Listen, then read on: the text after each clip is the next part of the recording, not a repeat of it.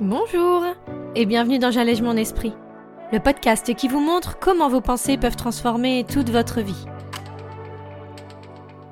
Je suis Julie Laprelle, coach de vie certifiée, et cette semaine, on va voir comment et pourquoi transformer nos pensées peut changer beaucoup dans notre vie. Alors vous êtes prêts? On y va? Bonjour à tous alors, cette semaine, on va continuer notre exploration commencée la semaine dernière dans le podcast 21 sur cet outil incroyable d'auto-coaching qu'est le modèle. On va voir en quoi, une fois qu'on a réussi à comprendre que c'est en effet notre pensée qui crée ce résultat-là dans notre vie, eh bien c'est une bonne nouvelle pour nous. Donc n'hésitez pas à retourner écouter cet épisode-là avant d'entamer celui-ci. Donc tout d'abord, c'est une bonne nouvelle parce que nos pensées nous appartiennent. Elles sont à nous et si l'on choisit de ne pas se laisser, dans notre tête en tout cas, influencer par les autres, eh bien on peut choisir d'être à même de faire évoluer tout ça, de changer ces schémas. Alors on va tout d'abord définir ce qui se passe pour qu'une pensée apparaisse dans notre tête, dans notre esprit. Je ne vais pas aborder avec vous le côté scientifique de la chose en vous parlant des connexions neuronales, des synapses, des zones qui s'activent, etc. Ce que je veux vraiment vous montrer ici, c'est comment ces pensées se forment sur quoi elles sont basées et pourquoi elles sont si différentes d'un individu à l'autre pour une même situation donnée. En effet, on a bien vu la semaine dernière que, pour une même circonstance, ce qui nous passe par la tête peut être très différent selon les personnes. Donc, bien évidemment que ce qui va influer sur nos pensées, c'est notre vécu tout d'abord, nos expériences de vie, ce qui s'est passé et a peu à peu forgé notre état d'esprit comme on l'appelle. Ce sont tous ces moments qui ont, petit à petit, formé des chemins dans notre tête. Naturels, faciles, évidents, tracés. Et petit à petit, comme on fait un peu pour tout, eh bien on a automatisé la chose. Par exemple, comme au début, quand on nous a appris à conduire. On est super concentré. On regarde dans nos rétroviseurs, on fait attention dans nos angles morts, et on se concentre sur le chemin. Par exemple, la première fois qu'on fait la route pour aller quelque part eh bien, petit à petit, chaque geste va devenir automatique. Vous savez, on met le rétro machinalement, on ajuste notre siège, on démarre, marche arrière, puis marche avant, alors qu'en même temps, on vérifie qu'on n'a pas oublié de prendre notre masque dans notre sac, et puis on démarre notre trajet pour aller au boulot. Et en moins de temps qu'il faut pour le dire, ou un coup de téléphone en quitte main libre bien sûr, on est déjà arrivé. On a, vous savez, cette sensation de même pas avoir vu la route se faire. Je pense que ça vous est déjà arrivé. Eh bien ça, c'est parce que notre cerveau, dans un de ses buts principaux de s'économiser, il va nous faire faire les choses de façon inconsciente, presque automatique. On ne prend pas plus d'énergie qu'il ne le faut, on y va, on connaît, donc on programme en fait notre ordinateur de bord, si on peut dire, et puis c'est parti. Eh bien, ça va être exactement pareil pour nos pensées. Depuis qu'on est petit, donc, on nous a appris des choses sur nous. On a aussi enregistré ce que certains de nos comportements avaient engendré. Comment on se sentait quand il se passait telle ou telle chose. Qu'il fallait pas être comme ci ou plus comme ça. Bref, notre éducation, nos expériences de vie, nos traumatismes ou nos réussites, eh ils ont créé des chemins petit à petit dans nos esprits. Il y a aussi nos prédispositions, notre hérédité, certains diront. Notre tendance à être plus sujet à notre vie émotionnelle que d'autres. D'autres diront que notre signe zodiacal influence ou nos vies antérieures, le transgénérationnel et encore plein d'autres concepts. On a juste à regarder deux enfants d'une même famille. Dans les premières années, eh bien, on constate qu'ils ont des natures super différentes. Ce sur quoi on va se concentrer ici, ça va vraiment être sur cette première partie. Notre expérience, notre passé qui a construit en grande partie les raccourcis employés actuellement par notre esprit.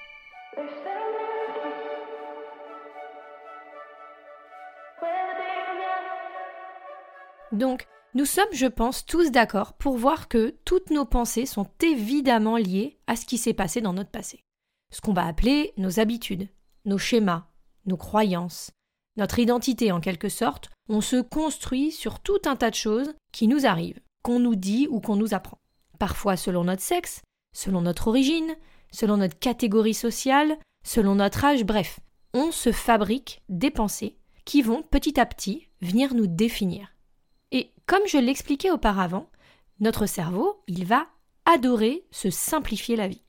il va adorer créer des raccourcis qui vont également être le fruit de schémas faciles à suivre. Pas trop compliqués, et puis au fur et à mesure des années, comme les mauvaises habitudes qu'on peut parfois prendre au volant, eh bien de la même façon, ça va être plus facile de moins marquer le stop pas loin de la maison.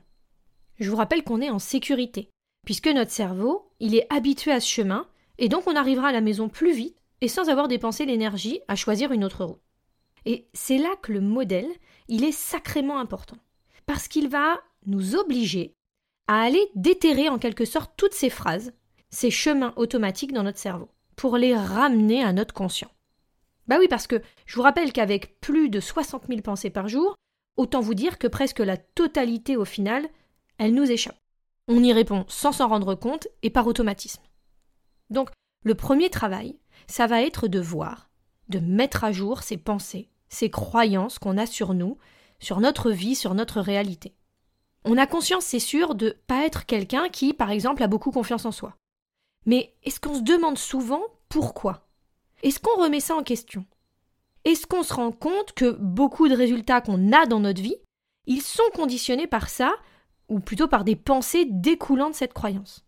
Est-ce que ne pas remettre en cause ces automatismes, ce n'est pas les renforcer, se convaincre un peu plus que on est ainsi et qu'on ne pourra pas changer Pourquoi s'auto-saboter en ne s'autorisant pas à espérer autre chose pour soi Et bien souvent en n'essayant même pas? Je ne dis pas ça dans le sens où nous serions tous des incapables, feignants et heureux dans leur malheur. Hein. Ce que je veux vous montrer avec cette démonstration, c'est que si on ne va pas à la racine du problème, c'est-à-dire nos pensées, eh bien, on ne risquera pas de changer nos modes de fonctionnement et donc notre réalité, notre vie.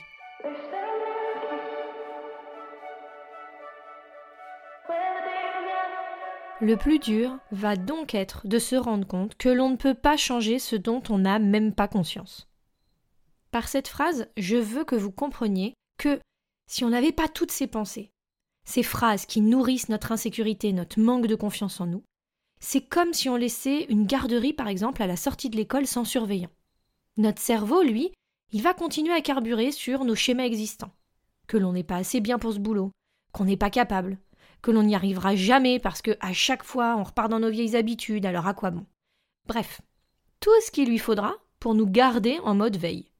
Pour que les enfants, à la garderie, vous vous souvenez, eh bien, continuent de jouer par exemple sous la pluie, sans manteau, et que personne ne leur dise rien.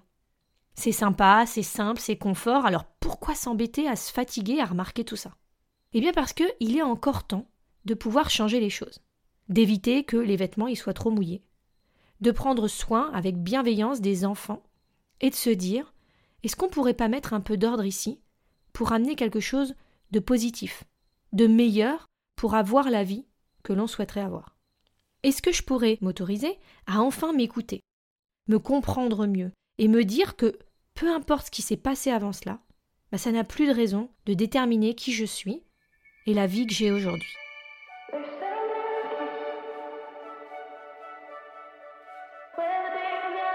Alors voilà, il est là le but. Rencontrer nos pensées, rencontrer ces phrases machinales qui nous passent par la tête, et enfin en prendre conscience. Pas pour les juger, pas pour les ignorer par la suite, ni pour essayer de les ranger de nouveau dans notre cerveau, et puis faire semblant qu'elles n'ont pas existé en fait. Juste pour comprendre. Juste pour nous rencontrer, nous, et mieux nous apprivoiser. Comprendre cette tristesse, cette colère, ce jugement, cette anxiété D'où est-ce que viennent tous ces sentiments auxquels je suis tant habitué Parfois certaines pensées seront bonnes, et on voudra les garder. Parfois certaines seront tristes, et on voudra les laisser partir ou les remplacer. Mais parfois aussi l'inverse va se produire. À nous de choisir, à nous d'intentionnellement décider ce que l'on veut pour nous dans notre vie elle ne devra pas et ne sera jamais d'ailleurs à 100% positive. Et c'est ça qui fait sa richesse, qui fait sa beauté. Par contre, eh ben, elle pourra nous correspondre à la personne que l'on a vraiment envie d'être. Pas à ce qu'on nous a dit de faire ou d'être, pas à ce qu'on nous a dit qu'on était. On peut choisir. Mais le changement, ça prend du temps. Et c'est ça qui est super chouette, c'est-à-dire que on va pas déprogrammer des années de vie de réflexion automatique en quelques semaines. On passe pas d'un je me trouve moche à un je suis la plus belle femme du coin, comme ça, juste en changeant une pensée. Non, il va falloir travailler ça. C'est ça que je propose à mes clients en séance parce que, bien souvent, quand on commence à voir ce dont notre esprit est capable, eh bien, on voudrait de suite passer à l'opposé. Voilà, je pratique cette pensée, mais ça fonctionne pas. Ça me plaît pas, j'aimerais vraiment que ça aille plus vite. Alors l'idée, ça va être d'aider notre cerveau à imprimer de nouveaux chemins. Et pour cela, il va falloir de la pratique, de la répétition, des échecs peut-être de la persévérance, de la récompense. Comme quand on a appris à faire du vélo la première fois, tout n'était pas parfait, mais au fur et à mesure, on a acquis la faculté de le faire et c'était parti. Tout ça, c'est un magnifique chemin qui n'est pas toujours évident, mais qui est si beau que franchement, ça vaut la peine d'être parcouru. Pour enfin arriver à cette version de nous où on pourrait se dire ma vie me ressemble. Ma vie, elle me plaît, je m'aime pleinement, je m'aime inconditionnellement. Bien sûr que tout n'est pas parfait, que tout ne le sera pas, mais chaque jour, eh bien, je mets des choses en place pour qu'elles soient à mon image, au mieux de ce que je peux espérer pour moi. Et je pourrais dire que j'ai profité à fond, que ce qui me définit aujourd'hui, c'est moi, pas les autres, pas mon passé ou ce qu'on m'a dit que j'étais, mais ce que j'ai décidé d'être, pour moi. N'hésitez pas à me solliciter pour une séance découverte gratuite que je vous explique plus en profondeur comment faire ce travail de management de nos pensées. Se créer un modèle intentionnel où en choisissant cette phrase je vais enfin m'amener cette émotion, ces actions et ce résultat souhaité. En attendant, je vous donne rendez-vous pour l'exercice hebdomadaire sur mon site www.julielaprel.com ou sur le groupe privé Facebook de Et si on se coachait ensemble. On démarre dès aujourd'hui et pour tout ce mois de juin 2021, une question par jour. Pour vous interroger sur les bonnes choses et découvrir certaines de ces fameuses pensées souvent bien enfouies. Faire ce travail sur vous, c'est vraiment le cadeau que vous pouvez vous offrir. Enfin, pour vous. Vous aurez cette pensée de c'est pas quelques questions qui vont changer ma vie. Mais rappelez-vous, faites attention aux réflexions automatiques de votre cerveau. Est-ce que c'est vraiment la vraie raison? Ou est-ce qu'il y a des peurs derrière de ce que l'on pourrait découvrir? Ou peut-être une sécurité à rester où vous êtes maintenant, même si au fond, nous avons tous des objectifs que l'on souhaiterait accomplir, que l'on souhaiterait réaliser et qui nous bloquent. Je vous donne également rendez-vous le jeudi 10 juin pour découvrir les outils à mettre en place pour enfin perdre les derniers kilos qui nous empêchent d'être pleinement nous-mêmes sous forme de conférences à distance, j'aurai le plaisir de vous expliquer quels sont les freins qui nous empêchent d'arriver au poids que l'on souhaiterait et comment y remédier. Pour avoir toutes les informations et le lien de connexion, envoyez-moi un message sur Facebook ou sur ma boîte mail julielaprel.fr. En attendant, je vous donne rendez-vous mardi pour un épisode un peu particulier. On va parler des raisons qui nous poussent à pleurer. Pourquoi, et souvent quand on le voudrait le moins possible, on se retrouve pour certains d'entre nous en pleurs. Je connais bien le sujet et ceux qui me connaissent doivent sourire en entendant ça.